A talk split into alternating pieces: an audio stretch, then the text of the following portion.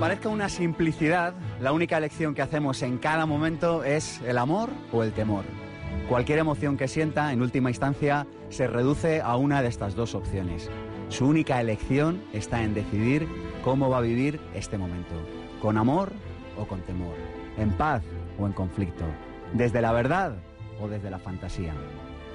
En pensamiento positivo pensamos que esta es una de las decisiones más importantes de la vida y que la tomamos en cada momento. En este momento usted está escuchando este programa, Pensamiento Positivo, bueno, pues o bien desde el amor para aprender, para pasar un buen rato, para pasar con nosotros esta mañana maravillosa de sábado, para ser mejor persona, o bien desde el miedo, pues quizá por temor a que la persona con la que está escuchando no se enfade si no lo hace, por miedo a que si no aprende algo su vida quizás será un desastre.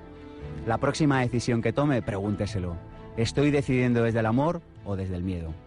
Hoy en Pensamiento Positivo queremos que se pregunte sobre el lugar desde el que está viviendo. Solo hay dos opciones, desde el amor o desde el miedo. Mi nombre es Sergio Fernández y esto, ya lo saben, esto es mucho más que un programa de radio. Esto es una tribu y su nombre es Pensamiento Positivo. Pensamiento Positivo, el programa de ABC. Radio sobre desarrollo personal. Sergio Fernández.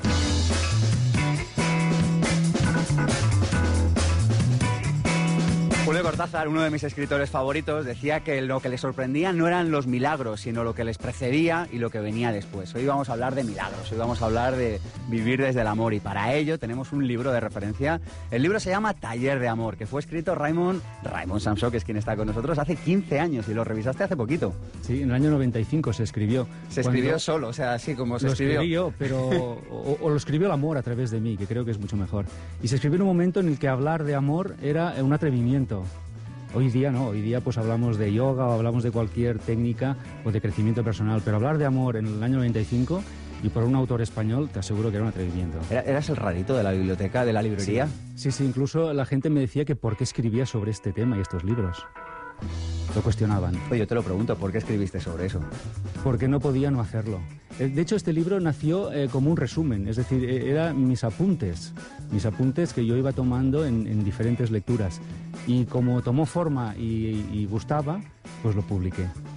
La máxima prioridad de los seres humanos debería ser la paz interior, Joaquina. La otra persona que nos acompaña es Joaquina Fernández. Buenos días, buenos días Sergio, buenos días Raymond. Eh, bueno, yo creo que van tan unidas el amor y... Aquí, aquí cerca. Va tan unido el amor y la paz interior que yo creo que es imprescindible lo uno con lo otro, ¿no? Lo que no sé si es muy, muy... No sé si el amor realmente existe, ¿no? Esa es la gran pregunta. Venimos a un programa que se llama El amor o el miedo y ya en, en el minuto 8 decimos lo que no sé si existe de lo que venimos a hablar. Claro, es que yo creo que cuando estamos hablando del amor, hablamos de algo tan incondicional, tan profundo, tan, tan fuera de cualquier análisis eh, negativo. Y creo que las personas estamos tan unidas a nuestro cuerpo, a nuestro ego y a lo que somos, que al final el amor es como la búsqueda. Yo creo que en el, en el mundo realmente vivimos más en el perdón, muchísimo más que en el amor. Y que, que debería ser como nuestra meta, ¿no? Estar continuamente en un estado de revisión de quiénes somos, con quiénes estamos y, y caminar, ¿no? Entonces la búsqueda de la paz interior pasa principalmente por el amor a uno mismo y, y bueno, no sé, todavía no sé. Oye, venga, arrancamos fuerte. ¿Qué es el amor? Hablamos de que solo hay dos energías, el amor y el miedo, creo que en eso estamos de acuerdo. ¿Qué, Sí. qué sería el amor, por tanto? Puesto que el miedo es la ausencia de amor, ¿qué sería Sí. el amor? Bueno, Joaquina ya sabemos que no, que no sabe si existe, pero bueno. El amor es nuestra esencia real. Eh, aunque, como dije Joaquín, estamos tan separados de ella que hasta nos parece algo inexistente, o irreal, ¿no? algo inexistente, ¿no? un mito. Pero es cierto que eh, lo sentimos como cierto. A veces cuando leemos eh, libros, eh, como el curso de milagros, y nos dicen que la- lo único que existe es el amor, tú no lo entiendes, pero sabes que es cierto. No sé si ves la diferencia, ¿no? Entonces hay cosas que no entendemos con la cabeza, pero sabemos que son verdad, ¿no? Y esta sería una buena definición. El amor es la esencia real de quién somos. Y ocurre que está enmascarada, está confundida por esa imagen creada, artificial, a la que llamaremos ego, que es una construcción mental, es una identidad con la cual ocultamos esa eh, identidad real. Y la gente sufre porque no sabe quién es, no sabe quién es ella, no sabe quién es el otro y entonces se confunde, se confunde con su ego, con el ego de otro, y ahí entra en el juego del ego, en el conflicto y en el sufrimiento.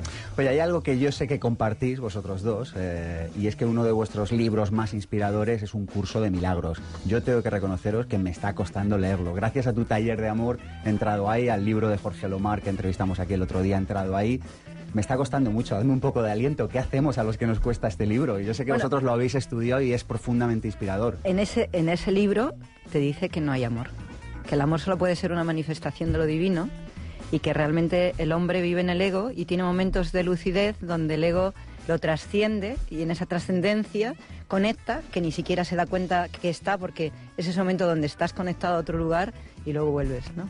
El libro El Curso de Milagros pienso que yo lo, descubrí gracias a un amigo, Valentín Bayonrat me lo, me lo regaló, un gran fotógrafo y amigo, y me dijo, tienes que leerlo, tienes que leerlo, y muchas cosas que dice el curso que, te, van a, te vas a identificar con ellas. Lo que sucede es que la palabra milagros me resultaba siempre muy peyorativa y, en un libro me resultaba como esto de que va, ¿no? Hmm. Luego cuando lo lees te das cuenta que te da pistas. Eh, yo aconsejaría que todo el mundo lo leyera desde, desde un lugar de tranquilidad. Pues, al final las palabras pueden ser un poco complejas, pero en realidad eh, te habla de lo cotidiano, te, habla de lo cercano y te habla sobre todo de lo que somos, ¿no? Y una de las cosas que dice el curso de milagros, que yo no sé si Raymond estará de acuerdo, principalmente es que nunca podemos estar desconectados del, cuerpo y el cuerpo es lo que nos hace sentirnos separados y nos hace sentirnos lejos del amor. El cuerpo es lo que parece que nos ataca, el cuerpo es lo que parece que nos distancia y fíjate, en el curso dicen que había un tiempo donde estábamos todos juntos, ¿no? Y formábamos parte de la estructura de lo divino. Y entonces eh, algunos tuvimos dudas, y lo estoy contando en, forma de cuento porque igual es más fácil, ¿no? No sé si te estoy cansando. ¿te no, no, dale, dale. ¿A ustedes no descanso? eh, entonces surgió una duda. Y surgió la duda de si realmente formabas parte de lo divino o no formabas parte de lo divino, si eras tan grande como Dios o no eras tan grande como Dios, ¿no? Y entonces, independientemente de que esto pueda ser simbólico y que no voy a hablar de si creo en ello o no, yo creo que la falta de amor es la duda principalmente sobre nosotros mismos. O sea, ¿cuándo realmente un hombre parece que se aproxima a sentir el amor más pleno sobre sí mismo? Cuando no se cuestiona y cuando se pone en disposición de aprender mucho más allá de la disposición de saber. Y cuando no compite, fíjate, la primera duda con Dios es competir con Él. O sea, ¿existe o no existe? Hay personas que no soportan la palabra Dios, pero eh, o, Espíritu Santo, que a mí me parece un concepto maravilloso, ¿no? Pero yo creo que alejándonos de si creemos o no creemos en Dios o creemos en algo, eh, de la duda yo creo que sí podemos nutrirnos para poner el ejemplo. Eh, yo creo que estamos en el miedo cuando tenemos dudas y estamos más próximos al amor, que acuérdate que yo pienso que no estamos en amor, eh, estamos más cerca del amor cuanto más creemos y más confiamos en nosotros y más estamos en disposición de darnos a los demás. Bueno, le damos algo a lo demás, les damos un saludo, ha venido toda la tribu, Joaquina, Raymond de Pensamiento Positivo, han venido, me decían unas personas que cogieron un, un autocar ayer por la noche, ¿dónde estáis los del autocar? A ver, un autocar ayer por la noche y habían venido hasta aquí desde Granada, ha venido personas, hombre, hola. bueno, buenos días. Y han venido a ver cómo hacemos estos últimos programas de pensamiento positivo. Estamos todavía aquí en abc.radio mientras la emisora acaba de cerrar o de no hacerlo. Tenemos una manera de permanecer en contacto y es que nos manden un email a infopensamientopositivo.gmail.com bueno, luego lo mando, ya lo haré. No, hágalo ahora, hágalo ahora, porque cuando tengamos un nuevo hogar para el programa, les mandaremos un email y les diremos dónde estamos y así podremos seguir compartiendo un ratito todos los fines de semana. Pasan unos minutitos de la una de la tarde y aprovecho para comunicarles nuestro Facebook. Tenemos un Facebook, el de Pensamiento Positivo, donde grabamos todos los programas, porque Andrés Triano se viene con nosotros y con una cámara, con dos cámaras, de hecho hemos mejorado, ¿verdad? Y los grabamos y los subimos a nuestro canal de YouTube, que es Pensamiento Positivo 1, y los subimos a nuestra web, que es pensamientopositivo.org, y por supuesto los subimos a iVox, que es una web donde, es donde hay un repositorio de podcast. Así además se los pueden llevar al coche, se los pueden llevar cuando hacen deporte y lo que es más importante, los pueden compartir con otros seres humanos, porque hay algo mejor que compartir información de valor, información inspiradora con nuestra gente. ¿Quieren contactarnos? Ya lo saben, 900 106 106 y nuestro email infopensamientopositivo@gmail.com. Vamos a ver si vivimos desde el amor o si vivimos desde el miedo en unos segunditos. Pensamiento Positivo, el programa de ABC. Radio sobre desarrollo personal. Sergio Fernández.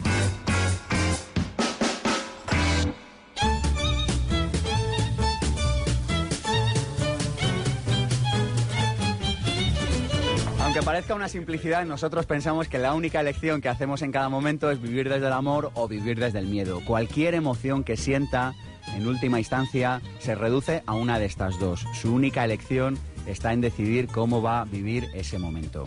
Una vez que comprendemos esto, todo se reduce a lo siguiente. Donde hay amor, no puede haber miedo. Cuando el amor desaparece, el temor aparece. Son excluyentes. O bien elige la cordura o bien elige la locura, dice Raymond Samson en su libro Taller de Amor. También dice que lo opuesto al amor no es el odio, sino el temor. Y también dice que un mundo sin miedo es posible, pero que no lo será si antes no desolvemos cada uno de nosotros nuestros temores. No hay que esperar a que el mundo esté en paz para estar nosotros en paz. Eh, cada vez que nos damos cuenta que cuando la última persona temerosa del planeta deje de creer en el miedo, este ya no existirá, damos un paso adelante como personas y como colectivos. Para nosotros todo esto se reduce a una cosa muy sencilla.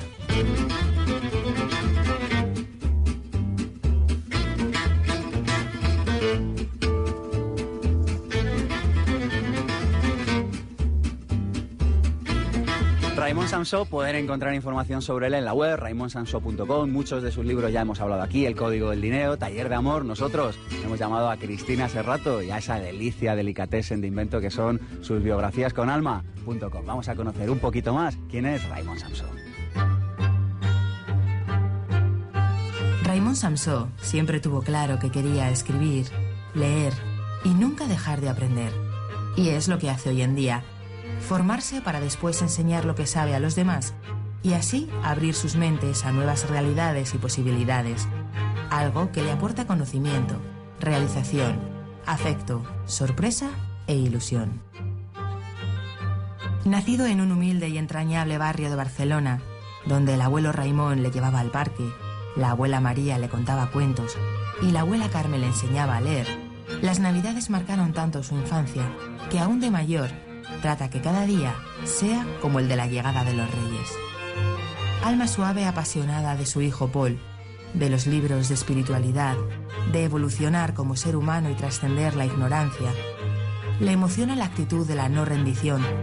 El aroma del jazmín le sitúa en el momento mágico del día y el sabor del té verde le conecta con un momento zen de lectura profunda y sabia.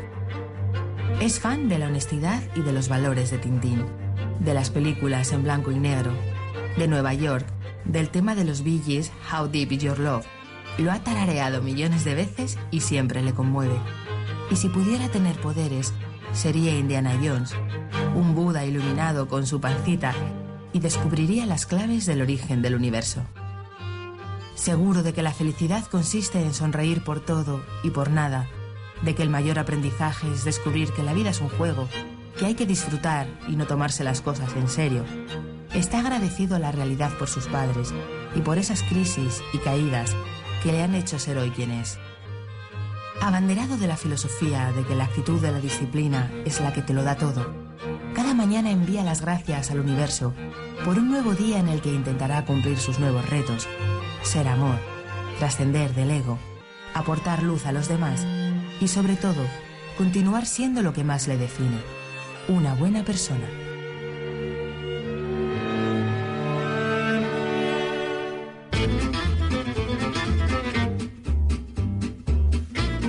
suena esa persona, Raymond? Muchas gracias, Cristina, hace rato. Un placer, hombre. Un gran trabajo. Oye, hay una cosa que he encontrado en tu libro, Raymond, dices esto. Dices que la ley de la causa y el efecto señala que hay una razón detrás de todo lo observable y que cuando se corrigen las causas, los efectos cambian. Habría que cambiar alguna causa. No sé qué opináis de esto. Sí, mira, eh, vivimos en un mundo fenoménico en el que no hay... El fenoménico es, perdón, es el mundo en el que vivimos, ¿no?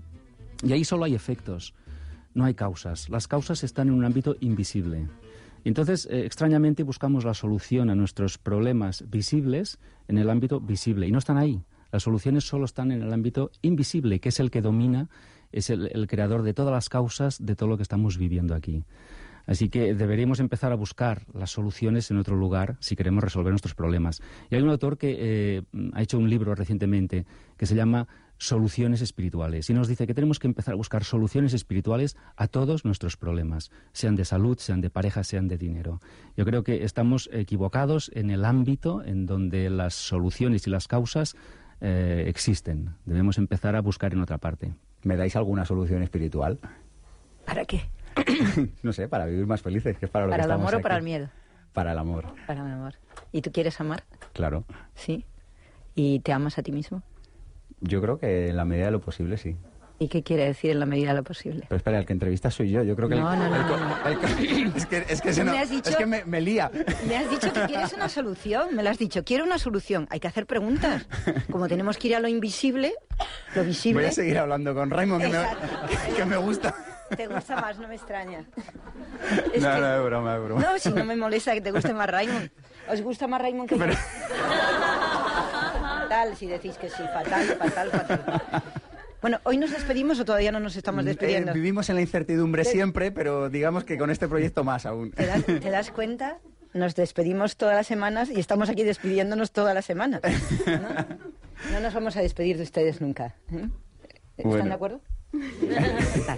Entonces, ¿querías una solución para el Queremos miedo? soluciones espirituales. Ah, El- el- ¿Y, y qué- y cuáles son las soluciones espirituales? Es que se lo vamos a preguntar a él. Mejor, mejor. Las soluciones espirituales eh, son aquellas que no son proclamadas por nuestro ego.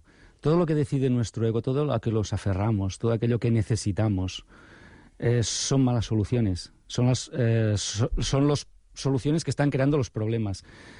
Debemos encontrar un sitio esencial desde la paz, desde el amor, sin el aferramiento, sin la necesidad, en el que la intuición habla y, la voz del amor, de lo que somos, eh, existe. Eso es muy sencillo, es más sencillo de lo que pensamos. Solamente hay que apagar, como si apagáramos una radio, esa vocecita pesada, insistente, que continuamente se está contando películas e historias. Todas esas historias son mentira. ¿Y cómo sé que son mentira? Porque sufrimos. Todo lo que te hace sufrir, esto lo dice el curso de milagros, es irreal, es una historia, es un cuento, es una fantasía y es un sueño. Y cuando te despiertas, cuando eh, conectas contigo, sabes que todo eso no es real y dejas de sufrir. Y el curso está diseñado para gente que, está cansada de sufrir. Y de hecho, empezó así. Una persona pidió una solución a su sufrimiento y dijo, tiene que haber otra manera de vivir. Yo creo que esta pregunta nos la hemos hecho todos nosotros. Tiene que haber otra forma de hacer las cosas, de relacionarnos. Y recibió una respuesta. Y esta respuesta es un curso de milagros. Que por cierto, la palabra milagros no es una palabra eh, religiosa, no la usamos aquí en un término religioso. Porque el curso ya cuando empieza te da 50 definiciones de milagros. Y un milagro es un cambio de actitud. Eso es un milagro. Es decir, cuando una persona empieza a hablar a otra con la que no se hablaba hace años, eso es un milagro. Cuando una persona empieza a ser paciente cuando era impaciente, eso es un milagro. O sea, nos referimos a milagros eh, sencillos, no ruidosos, pero que cambian vidas. No estamos hablando de andar sobre el mar. No son esos los milagros. Y en los 50 definiciones de milagro hay una que me encanta. Y dice, si en tu vida no ocurren milagros, algo anda mal. Pero no en el mundo sino en tu mentalidad. Yo creo que por ahí debemos empezar a, a solucionar el tema. En este sentido dices que hoy experimentas los pensamientos de ayer y que tus pensamientos son pronósticos del futuro. Así es. Yo ya, yo ya no hablo. Pero bueno, Joaquina. Me has dicho, ¿y de qué querías arreglarte? Pero No, claro, porque te, te acaba de dar una solución y no sabemos si la solución es para ti. Es que ¿Es para ti la solución? Lo importante ¿O te puedo dar otra? Dame, dame otra. Te voy a decir. Mira, imagínate que estás en una escalera, ¿de acuerdo? Y tiene peldaños para abajo y peldaños para arriba. Y piensas que estás bajando la escalera, ¿puedes subirla mientras que estás bajando? No sería posible. Ve, imagínate que bajar es el miedo y subir es el amor. Entonces, solo amamos cuando estamos subiendo las escaleras. Las escaleras del cambio, las escaleras de la transformación, las escaleras del aprendizaje, y podemos pararnos en algún peldaño. Pero si empezamos a bajar, ya no estamos en el amor y estamos otra vez en el miedo. Entonces, cuando nosotros nos preguntamos a nosotros mismos y nos hacemos una pregunta donde estamos de alguna manera esperando que la respuesta y la solución venga de fuera, estamos bajando la escalera. Porque nunca la respuesta puede venir desde ningún sitio que no sea de nosotros mismos. Entonces ahora decía Raymond una cosa maravillosa en, la que creo que casi todos los que estamos aquí tendríamos que pensar si realmente no habría un milagro en la humanidad si cambiáramos de actitud en este momento y, y pudiéramos, en lugar de estar pensando en lo que nos falta o pensando en los problemas, pensáramos en la solución.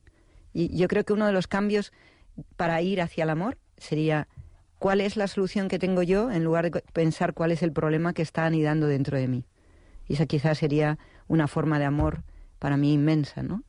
Que no estés dándole vueltas todo el rato a lo que te pasa, a lo que te falta, a lo que no tienes, y penetraras profundamente en qué tienes. Ahí yo pondría como un ejemplo, ¿no? Normalmente somos algo maravilloso, tenemos una cualidad estupenda y genial, que se queda enturbiada por aquella cualidad que es menos fenómeno. Si nos planteáramos levantarnos por la mañana, levantarnos con una intención de ver solo lo que somos, no lo que tenemos que eliminar, no lo que no somos o lo que queremos lograr. Porque si al final, imagínate, yo veo a, Raymond con una paciencia y un amor infinito, ¿no? Si yo miro a Raymond desde el amor y desde la paciencia infinita, voy a lograr una conexión que sería lo que podría estar queriendo tener con él y contigo menos, pero también, ¿no? Entonces, en esa conexión, en ese momento clave de estar mirando lo maravilloso que tiene él, no estaría mirando lo que no tiene. Entonces sería como subir la escalera. Voy subiendo la escalera del conocimiento, la escalera del encuentro, la escalera de estar juntos y todo funciona. Pero ahora si empiezo a pensar, Raymond entró, no me dio el beso, claro, seguramente es que quiere más a Sergio que a mí, que seguro que es así, eh, etcétera, etcétera. Al rato estoy aquí, me empiezo a hacer chiquitita, bajo la escalera, me siento fatal y cuando me voy he metido la duda, la comparación, que es el principio de la separación que dice el curso. El curso dice, cuando entra la duda sobre tu gran valoración, aparece el desastre de tu propia realidad, porque te conviertes en el miedo que tienes a no ser divino. Y eso yo creo que es el tema. ¿Qué te parece? Me encanta. Gracias. Podéis seguir hablando, yo. Nos lo, estamos pasando muy bien, pero nos estás dando cancha porque es el último. Crees que es el último, ¿eh? No, no, sabemos ya que es la semana que viene, al menos seguimos. ¡Ah! Figúrate. ¿Y, vamos a venir Raymond y yo otra vez? Bueno, si queréis. Estáis invitados. ¿no? Podemos hablar. Sí, podemos cosas. Sí. Oye, un objetivo, la paz mental. Mencionas esto varias veces en tu taller de amor, también aparece esto en repetidas ocasiones en un curso de milagros. ¿Cómo, cómo llegamos a la paz mental? Darnos algunas claves. Mira, eh, hay un objetivo que parece casi ilusorio, que es la felicidad, ¿no? Y, es cierto también que en la vida suceden cosas que no te gustan, otras que sí, y es difícil ser feliz cuando ocurren cosas que no te gustan, pero, pero también es verdad que cuando ocurren cosas que no te gustan, puedes estar en paz. Esta es la gran ventaja de la paz sobre la felicidad, que no siempre puedes estar feliz, pero siempre puedes estar en paz. Tú puedes estar en una cama, en un hospital, y puedes estar en paz. Puedes estar muriendo y puedes estar en paz. O puedes estar enterrando a un amigo y estar en paz. Entonces es, un concepto mucho más accesible que el de la felicidad que quizá parece algo eh, ilusorio, ¿no? Y estar en paz es la ausencia de miedo. Es decir, somos fabricantes, fabricadores de miedo. Estamos fabricando continuamente miedo. Y el miedo no es real. No hay nada en el mundo real que exista al margen de ti que se pueda llamar miedo. Eh, tú, tú, no sabes que tus miedos no son reales, pero yo sí lo sé. Y cuando tú los disuelvas, o mejor dicho, cuando tú dejes de fabricarlos, entonces es cuando encontrarás la paz y vivirás desde la presencia del amor. En eso, a eso se reduce absolutamente todo. Imagínate la profundidad. tienes que hablar más cerquita, si no, no te escuchan. No, si quería que me escucharas tú solo. Ah, vale. la profundidad del mensaje. ¿No? ¿Te has dado cuenta? Dices, sí. Dices también eh, que hay que, o sea, que hay que decirlo sin tibieza. Dices que si estás en duda es que no estás en paz interior. Sí, no estás en el amor. ¿Eh? Eh, es que tú le dices a una persona, oye, tú vives desde el temor, y te dirá que no, te dirá, no, no, sí, yo soy muy valiente. De hecho, su ego es muy valiente, es muy chulo su ego. Y por tanto, un ego chulo nunca dirá que tiene miedo. Pero si tú, si tú ves que duda, es que tiene miedo. Si tú ves que no tiene paciencia, es que tiene miedo. Si tú ves que se defiende, es que tiene miedo. Es decir, el miedo tiene muchos vestidos. Y normalmente no lo identificamos como miedo, pero realmente se manifiesta de muchas formas en nuestra vida. Si una persona sufre es que tiene miedo. Punto. No hay más.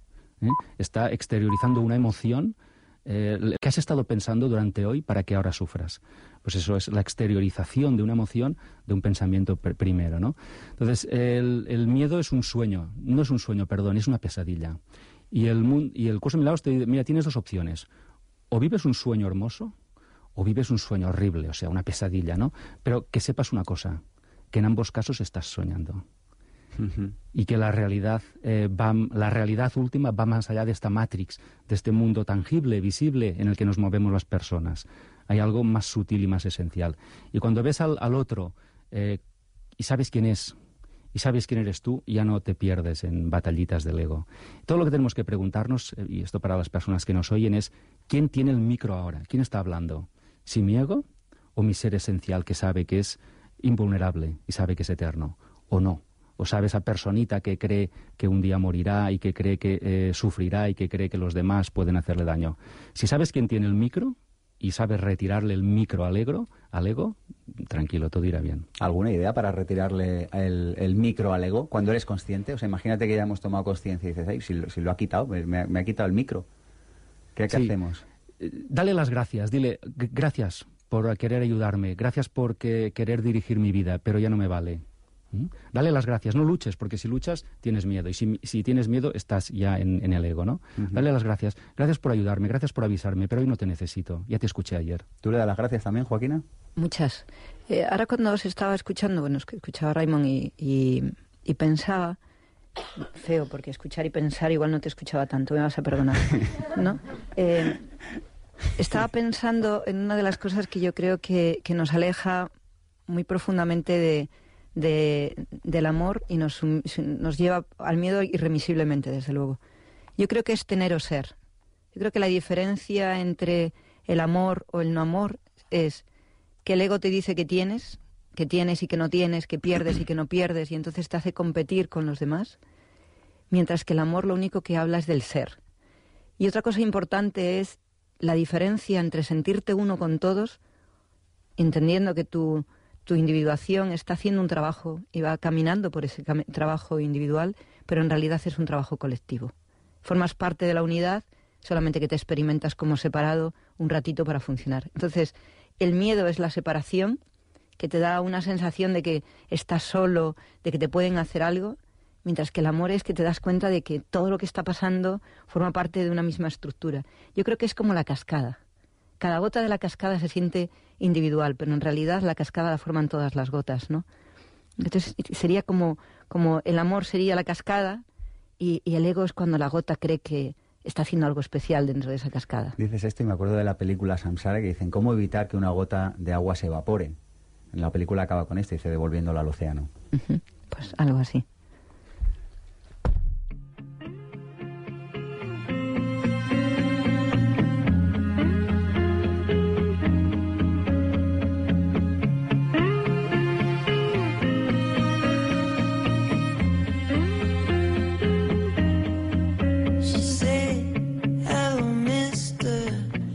La vida, la vida es un taller de amor. Me gustaría que, os, que comentáramos brevemente las frasecitas que os voy a ir pasando. La vida es un taller de amor. Sí, es, es una escuela, es un aula. Y en esta aula lo que tenemos que desarrollar es nuestra capacidad de volver a lo que somos, que es el amor. No, yo no tengo nada que ampliar, te voy a decir con todo eso. Todos los problemas del mundo son el mismo. Las personas sufren porque han olvidado su naturaleza real y carecen de significado en sus vidas. Yo, pienso que las personas sufrimos porque queremos tener algo, tenemos una expectativa de logro que está por encima de nuestra expectativa de esfuerzo. Y en realidad todo, se, todo debería ser, ¿qué quiero tener? ¿Qué quiero ser? ¿Qué quiero hacer? Si estás dispuesto a hacer el esfuerzo de lo que realmente quieres tener, la vida es facilísima, fluyes. En realidad la vida es fluir. ¿Qué te parece? Me encanta. Aquí estamos fluyendo. Figúrate que le iba a decir al señor si va a cambiar el coche. Se movió un señor y dijo, ah, va a cambiar usted el ticket. Y aquí no hay ticket, o sea, imagínate cómo estamos desumergidos en el mundo. No encontrarás ninguna materia en tu plan de estudios para la que no estés preparado. De otro modo, no habría sido incluida como materia de aprendizaje en tu plan de estudios. Cada uno tenemos un plan de estudios, entonces. es el mismo. Mira, el curso de milagros te dice al principio, te dice que todo este material de estudio es obligatorio. Es decir, en algún momento de tu vida lo vas a seguir. Solamente está en tu mano elegir el momento. Es decir, que el plan de estudios es para todos el mismo y es obligatorio, y no obstante el momento en el que tú te apuntas es diferente. Cada uno va a su ritmo y tiene su momento. ¿Y tiene alguna consecuencia hacerlo antes o después? Pues mira, yo aquí estaba pensando un poco lo que te sucede en familia. En familia normalmente cuando tienes hermanos, la sensación que tienes es que tu hermano tiene más cualidades y además trae un plan de estudio que es superior al tuyo. Y que tú lo tienes más difícil y que no vienes formado para ese plan de estudios, ¿no? Y yo creo que eso lo replicamos después en nuestra vida. Y el curso de milagros lo que dice es que el plan de estudios es, es una comunión, es para todos, y tú lo único que haces es participar en una parte, como si estuvieras en la universidad y decidieras que un área es la que más te interesa. Te cogen las optativas, ¿no? que te gustan. Claro, pero en realidad estamos todos que no, no hay ningún plan de estudio complejo. El plan de estudios es caminar, ser y llegar a estar todos unos, ¿no? A ser todos uno. Dice, el plan de estudios posee un gran sentido en la economía de recursos. Dice, no desperdicia el tiempo insistiendo en lecciones ya aprendidas, ni tampoco escatima en las que quedan por aprender. Ahí yo haría una cosa, ahí recuerdo una cosa muy importante del curso, y es que te dice que cuando has dado un paso hacia adelante no puedes ir para atrás.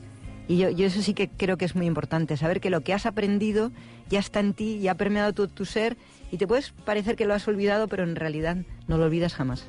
Qué importante esto, ¿verdad? Sí, sí. Porque yo las matemáticas a veces me las olvidaba, pero esto no se olvida. En esta escuela no hay fracaso posible, solo existen infinitas oportunidades de aprendizaje. Sí, y no importa las veces que no hayas aprendido, porque siempre tendrás una nueva oportunidad, tendrás una nueva situación, tendrás un nuevo maestro, una nueva oportunidad para volver a aprender aquello que todavía no has aprendido. Así que eh, tú decías si es tarde o no es tarde, eh, somos seres intemporales, eh, esa dimensión no tiene ningún sentido.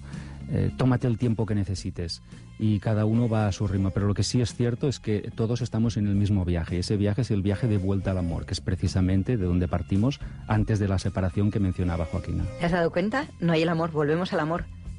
Estamos caminando hacia él. Gracias. El aprendizaje queda completado cuando eres capaz de llevar cualquier circunstancia en tu vida al amor, por difícil que sea. ver lo bueno de lo malo, convertir lo malo en bueno. Si solo ves lo malo de una situación es que no la has mirado bien. Vuélvelo a observarla y verás que hay mucho de bueno. Y si no lo ves ahora, no te preocupes. Piensa, no sé cuándo lo veré, pero seguramente que desde perspectiva y dentro de unos años la, verás la parte buena de lo malo siempre que cometas un error, eh, busca el acierto, busca la parte buena. y te repito, si no la ves, vuelve a buscar que te has dejado algo. Esto es un ejemplo como lo que te sucede cuando vas en Estados Unidos a buscar trabajo, eh, miran tu currículum y si solo pones logros no te contratan, porque dicen que no has aprendido el fracaso, ¿no? Y yo creo que es muy importante en el desarrollo personal como en el desarrollo de cualquier cosa que anotes los fracasos como una oportunidad de desarrollo y de cambio de actitud para poder aprender y seguir adelante. Entonces, en el plan de estudios, los errores solo son oportunidades de crecimiento. Eso es lo que yo pienso.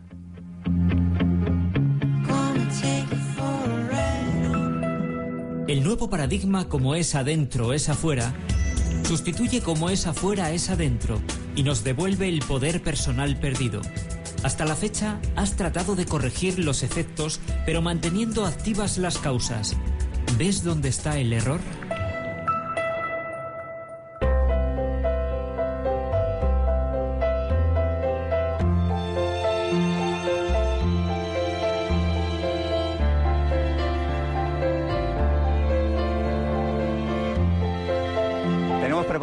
Un máster de emprendedores. La web ya la sabes, masterdeemprendedores.com. ¿De qué hablamos aquí? Pues de herramientas y de claves prácticas para que puedas sacar tu proyecto adelante. Nosotros creemos que una de las claves en la vida, una de las asignaturas de la vida es aprender a desarrollarnos profesionalmente, pero creemos que tienes derecho a convertir tu pasión en tu profesión y para ello hemos creado este máster que lo hemos creado con mucho amor, con asignaturas muy en el suelo, pero también muy en el cielo. ¿En qué, ¿De qué hablamos? Pues hablamos de marketing, hablamos de cómo conseguir objetivos, hablamos de cómo vencer tus miedos, hablamos de inteligencia financiera, hablamos de todo aquello que necesitan verdaderamente los emprendedores. ¿Te apetece pasarte un día a ver cómo hacemos una clase? Estás invitado. Escríbenos en masterdeemprendedores.com, te pasas y le echas un vistazo. Estamos preparando la siguiente edición, lo vamos a abrir justo antes de verano, así que si te quieres apuntar a la siguiente, pues nos puedes escribir masterdeemprendedores.com. Quien no examina un pensamiento, lo protege y se convierte en cómplice de sus consecuencias. ¿Quieres desarrollar un proyecto emprendedor con éxito? ¿Te gustaría disfrutar del estilo de vida que deseas? Por fin, lo que nos enseña en las escuelas de negocios o carreras universitarias, las claves prácticas y la inspiración para que puedas diseñar tu propia vida y desarrollar una actividad apasionante y significativa. Aprende cómo hacerlo junto a los mejores profesionales de España. Vente al máster de emprendedores, claves prácticas para alcanzar el éxito en tu proyecto. Este máster es una titulación propia del Instituto Pensamiento Positivo. Consulta la oferta especial de lanzamiento. Toda la información en www.masterdemprendedores.com emprendedores.com. ¿Te gustaría emprender pero no sabes a qué dedicarte o por dónde empezar? ¿Te gustaría dedicarte a la profesión que amas y generar extraordinarios ingresos por ello? Existen soluciones para tus problemas laborales. Apúntate al seminario intensivo Vivir sin jefe y las conocerás. Aprenderás a conseguir tus objetivos y saldrás con herramientas que funcionan. Superarás las limitaciones que han frenado tu vida y conseguirás resultados. Seminario Vivir sin jefe, impartido por Sergio Fernández. Madrid, 23 y 24 de marzo. Más información en pensamientopositivo.org. Creer que porque nadie puede oír lo que nos decimos cuando pensamos eso no tiene importancia es engañarse.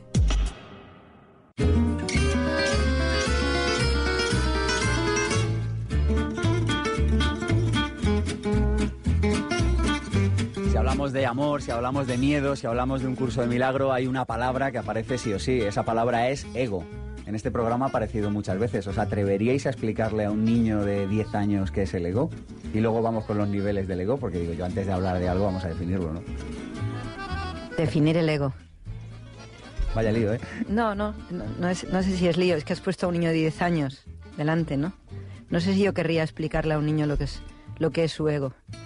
Pero si tuviera que explicarle a su- lo que es su ego, le diría que es esa parte que él tiene y que está presente y que es la que ven los demás y que tiene una parte que es suya, que está escondida, que nadie puede tocar, que es invisible, que es su magia, su creatividad y que eso es el no ego.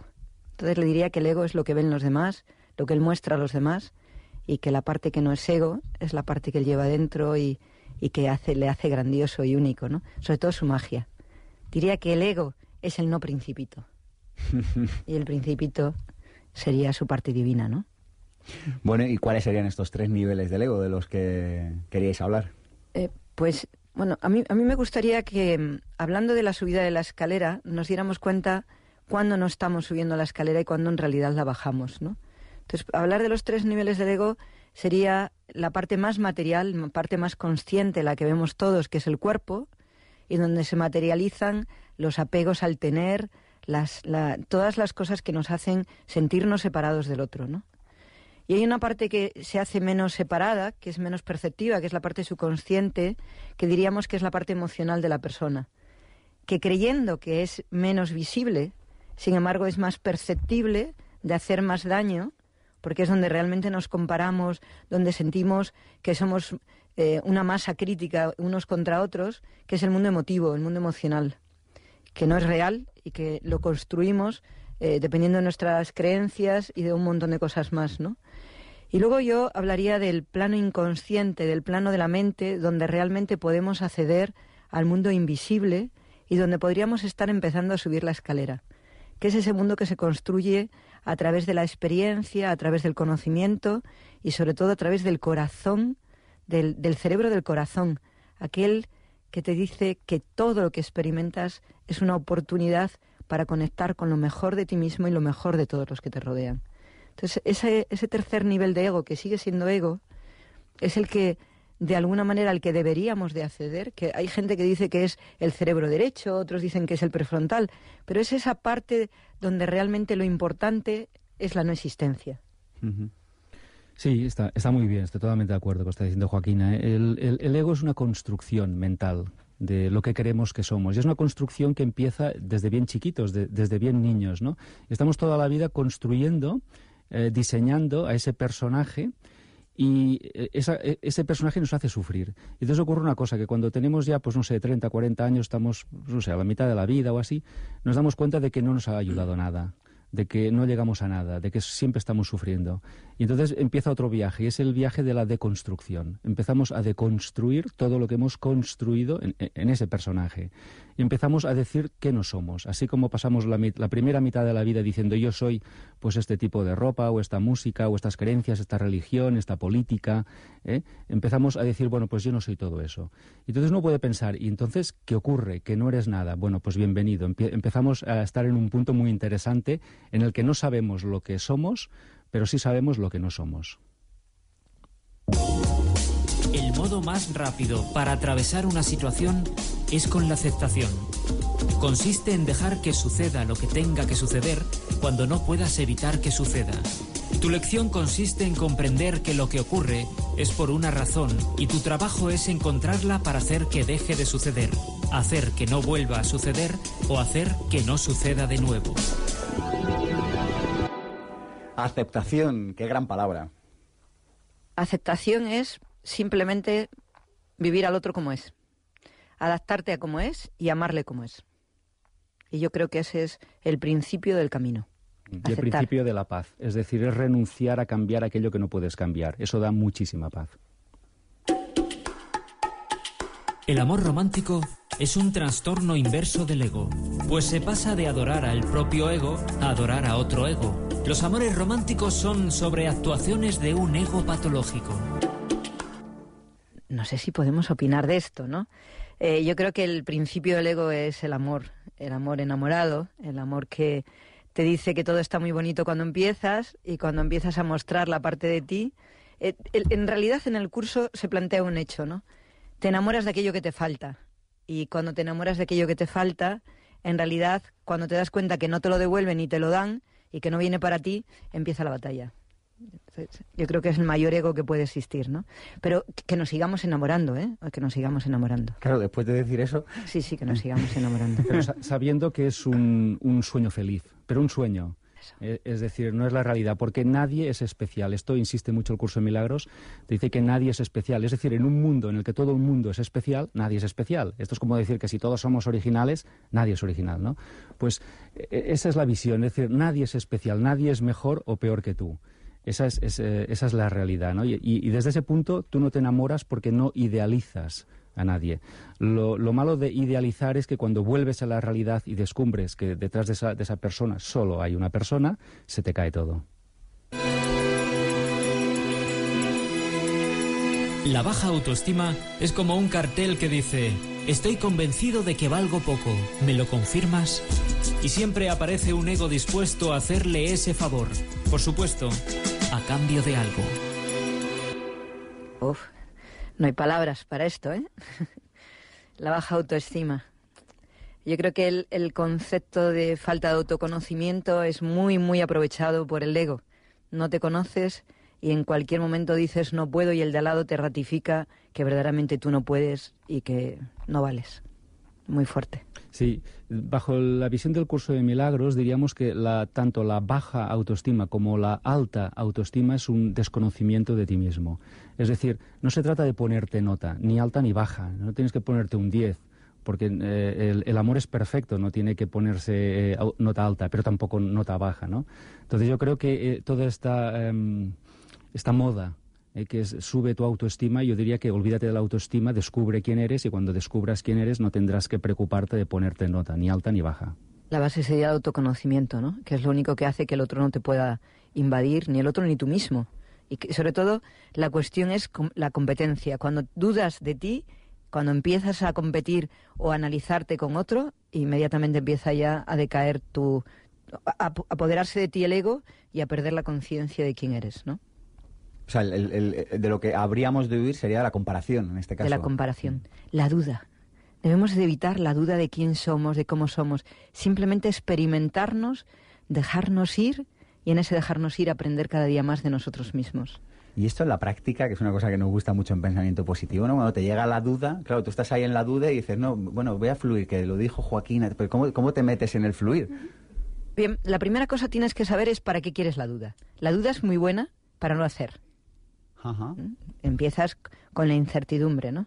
Y yo creo que el, el ejercicio es, en el momento que te pongas a competir con alguien, ese es tu maestro, no es tu enemigo. Tú dices, eh, por ejemplo, yo quiero competir con Nadal, pues te puedes imaginar, ¿no? Entonces, Nadal es mi maestro de tenis. Bueno, ya quisiera yo, pero quiero decir, cuando le miro, aprendo de él, ¿no? Lo que, lo que se trata es que cuando te pones a competir con alguien, ya has dicho que esa es una cualidad que tú quieres incorporar a tu vida. Pero no es una cualidad que tengas que mm, detestar o que tengas que decir que es mejor que la tuya o peor. Mi hermano es un ser maravilloso en tecnología. Yo soy nula en tecnología. Él es mi maestro. Y yo lo que hago es pensar, la tecnología no vale para nada, mejor lo que yo hago, qué fantástico. Y él dice, esta niña qué tonta es, que lo que hace no vale para nada. ¿no? Entonces, en realidad, él ha cogido unas cualidades maravillosas de mi padre y yo he cogido unas cualidades maravillosas, o, o no tanto igual, pero de mi madre. pues al final si le miro, le miro, le contemplo y veo que eso me genera un estado de competencia o de competitividad, eso es lo que tengo que hacer. Pues él no es que sea mejor, simplemente él ha puesto la intención. Yo creo que el mensaje que debemos darnos a todos nosotros es el que parece mejor que ti, que tú, no es porque sea mejor, es porque ha puesto el foco en algo, lo ha aprendido y tú no, simplemente. No eres pianista no porque no sepas tocar un piano, sino porque no le dedicas 10 horas diarias. Luego además puedes tener eso que se dice que como un aliento, pero eh, ahí yo creo que sería la clave. La clave sería disfruta de quién eres y aprende del que crees que sabe más. Si te interesa el tema y si no, déjale ir. Las enfermedades tienen un sentido y una lógica emocional, y el enfermo deberá encontrarla para poder sanarse. Sin conflicto que resolver, no hay enfermedad. La función de la enfermedad es la curación. De hecho, es una tentativa desesperada de curación. La enfermedad. Ahí el curso de milagros ofrece una visión muy singular de la enfermedad. Sí, que coincide con lo que llaman en Estados Unidos la medicina mente-cuerpo. Esto yo creo que es la medicina ya lo sabe, ya, ya ha averiguado eso, ¿no? Entonces el curso de milagros te dice que toda enfermedad es mental o es de origen mental, mental, emocional, actitudinal. Y lo que te dice es que el cuerpo simplemente está somatizando todo esto. Yo sé que eh, afirmar esto y más delante de un micrófono es, un, atrevimiento. Pero insisto en lo de antes, debemos empezar a buscar las soluciones mm, en un sitio diferente de donde no las encontramos. Si llevamos muchos años intentando resolver un tema y, finalmente no lo resolvemos, es que la solución debe estar en otra parte. Y el curso de milagros te dice que tenemos que empezar a deshacer las causas de la enfermedad, que el, cuerpo no se vuelve loco y enferma porque se vuelve loco o porque se gira contra ti. Eso no tiene ningún sentido. Simplemente en su desesperación manifiesta un conflicto que en tu vida está eh, pues llevando años o semanas o meses.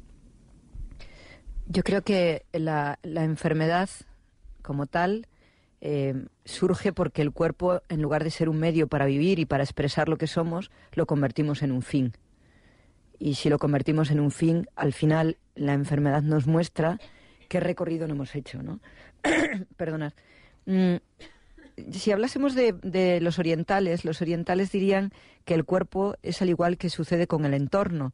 El entorno, cuando no le das lo que necesita, o tiene más cosas de una cosa que otra, más sol, más lluvia, al final presenta un, desequilibrio. La enfermedad yo creo que es un desequilibrio del alma que se expresa en el cuerpo para poder volver al alma y hacer cambios.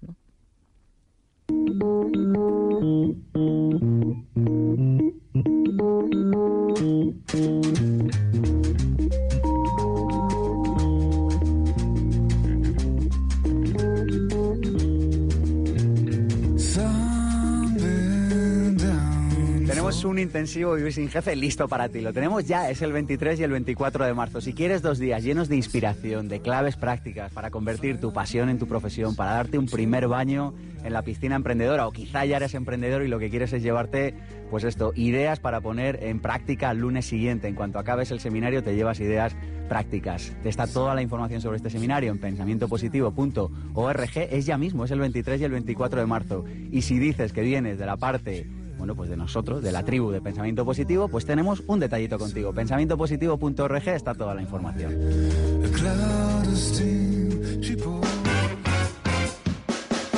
Pensamiento Positivo es el programa de desarrollo personal y psicología práctica de ABC. Radio, cada sábado de 1 a 2 de la tarde con Sergio Fernández. Recuerda que puedes descargarte los podcasts para escucharnos siempre que quieras en abc.es barra radio, en iTunes y en iVoox.com. Y si lo prefieres, puedes vernos posteriormente en nuestro canal de YouTube Pensamiento Positivo 1 y en www.pensamientopositivo.org. Pensamiento Positivo con Sergio Fernández.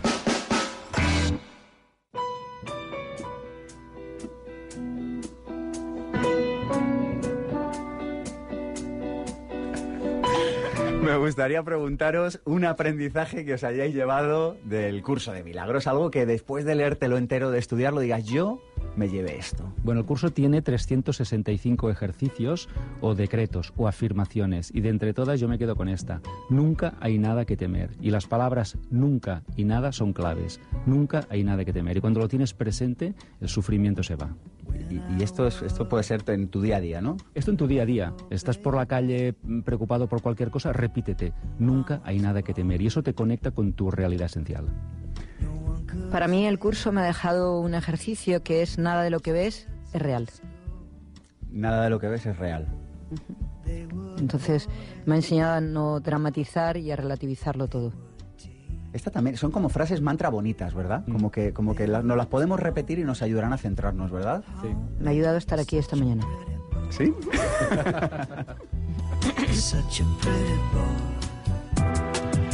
Cada emoción es la respuesta química a un pensamiento.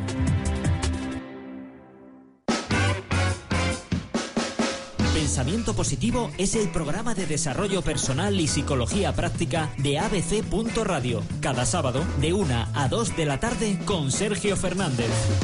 Recuerda que puedes descargarte los podcasts para escucharnos siempre que quieras en abc.es barra radio, en iTunes y en ivos.com. Y si lo prefieres, puedes vernos posteriormente en nuestro canal de YouTube Pensamiento Positivo 1 y en www.pensamientopositivo.org. Pensamiento Positivo con Sergio Fernández. Puedes ser hacer y tener lo que quieras sin renunciar a experimentar paz interior. Responde a la siguiente pregunta antes de tomar cualquier decisión. ¿Lo elegido me conduce a la paz o al conflicto? O en el caso de que te sientas perturbado por algo, pregúntate, ¿puede esto modificar mi naturaleza divina? ¿Te gustaría emprender pero no sabes a qué dedicarte o por dónde empezar? ¿Te gustaría dedicarte a la profesión que amas y generar extraordinarios ingresos por ello? Existen soluciones para tus problemas laborales. Apúntate al seminario intensivo Vivir sin jefe y las conocerás. Aprenderás a conseguir tus objetivos y saldrás con herramientas que funcionan. Superarás las limitaciones que han frenado tu vida y conseguirás resultados. Seminario Vivir sin jefe, impartido por Sergio Fernández. Madrid, 23 y 24 de marzo. Más información en pensamientopositivo.org. Sin tibiezas o estás en paz o no lo estás. Y si dudas, no lo estás. ¿Quieres desarrollar un proyecto emprendedor con éxito? ¿Te gustaría disfrutar del estilo de vida que deseas? Por fin, lo que nos enseña en las escuelas de negocios o carreras universitarias, las claves prácticas y la inspiración para que puedas diseñar tu propia vida y desarrollar una actividad apasionante y significativa. Aprende cómo hacerlo junto a los mejores profesionales de España. Vente al máster de emprendedores, claves prácticas para alcanzar el éxito en tu proyecto. Este máster es una titulación propia del Instituto Pensamiento Positivo. Consulta la oferta especial de lanzamiento. Toda la información en www.masterdemprendedores.com emprendedores.com.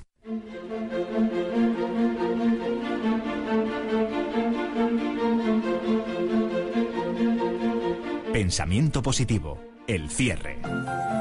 Bueno, una idea con la que queramos cerrar este programa sobre vivir desde el amor o vivir desde el miedo una cosa que nos va a hacer reflexionar. Fíjate tú que, como decía antes, nosotros somos los inventores y fabricantes de nuestro miedo y luego vamos y le pedimos a la gente que nos libre de él. ¿No, es surrealista esto? Es decir, estás creando un problema, tú te lo creas y luego le dices a otro, al psicólogo, a quien sea, o a tu pareja, oye, ayúdame en esto, ¿no? Es un poco extraño, ¿no? Para pensar. Muy bien. Yo diría que no hay culpables, que uno es el hacedor de su destino y que la solución siempre está dentro. Pues venís otro día por aquí por Pensamiento Positivo. Gracias por venir de Barcelona, Raymond, por cierto. Cuando Gracias tú, a ti. Cuando tú nos invites. Será pronto, será prontito, esperemos que sí. Este programa en realidad solo tiene un único objetivo que compartimos todos los que lo hacemos posible cada semana. Este objetivo es la paz interior. El programa ha sido posible gracias a Mónica Galán, Armando Mateo, Alberto Peña, Cristina Serratro, Andrés Tiano, Alberto Coca y a mí mismo, a Sergio Fernández. Mi nombre es Sergio Fernández y esto, ya lo saben, esto es mucho más que un programa de radio. Esto es Pensamiento positivo.